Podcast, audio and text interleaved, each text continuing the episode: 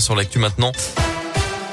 Et c'est avec Colin Cotte. Bonjour. Bonjour Mickaël, bonjour à tous. Et à la une ce matin, quatre ans et demi après la disparition de la petite Maëlys Rojo dans le Nord-Isère, le procès de son meurtrier présumé, Nordal Lelandais, va débuter dans une heure maintenant devant la cour d'assises de l'Isère à Grenoble.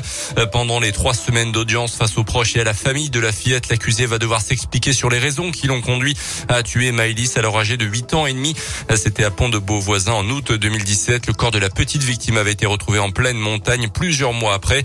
L'ancien maître chien condamné l'an dernier à 20 ans de prison pour la mort d'Arthur Noyer en Savoie va également être jugé pour des agressions sexuelles à l'encontre de deux de ses petites cousines. Là aussi à l'été 2017 ainsi que pour l'enregistrement et la détention d'images à caractère pédopornographique. Dans l'actu dans l'un accident sur la 42 à hauteur de Léman hier soir en direction de Lyon. Trois véhicules se sont percutés sans gravité. Un seul blessé léger a déploré un enfant de 6 ans qui a été conduit à l'hôpital pour des examens de contrôle.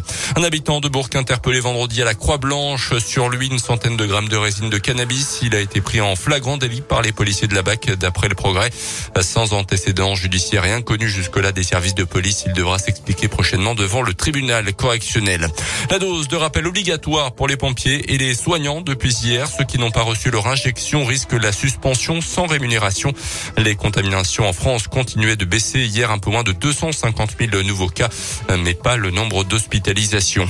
À retenir également la victoire de Christiane Taubira, la primaire populaire hier soir, initiative citoyenne pour tenter une union de la gauche en vue de la prochaine présidentielle.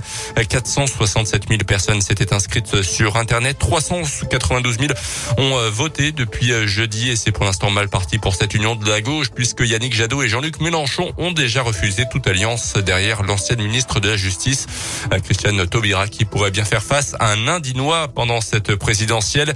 Euh, Frédéric Pradel, alias The Fred, moniteur éducateur dans un institut médico-éducatif sur le plateau d'Hauteville. Il se lance dans la course à l'Élysée et ce n'est pas la première fois. Cet Indinois de 55 ans était déjà parti en quête de parrainage en 2012 et 2017 en se présentant notamment en qualité je cite, de candidats des cons ou encore avec des propositions décalées comme pour faire disparaître le chômage, supprimons le travail. Cette fois, sa démarche se veut beaucoup plus sérieuse avec une promesse, s'il est élu, celle de reconnaître le vote blanc comme suffrage exprimé. On l'écoute. Si c'était le cas, euh, ça changerait la donne à chaque scrutin. Parce que si on imagine un, par, exemple euh, un taux de, vote blanc euh, supérieur au, score des, vrais candidats, ça, ça, ça ferait en gros, on serait obligé d'annuler l'élection et de la recommencer avec d'autres candidats parce qu'ils n'auraient aucune légitimité à exercer leur, euh, mandat. Moi, je pense que si le vote blanc était reconnu comme suffrage exprimé, il y aurait une beaucoup plus grande participation euh, aux élections et je pense que ça inciterait même les citoyens à se présenter eux-mêmes. Donc euh, voilà.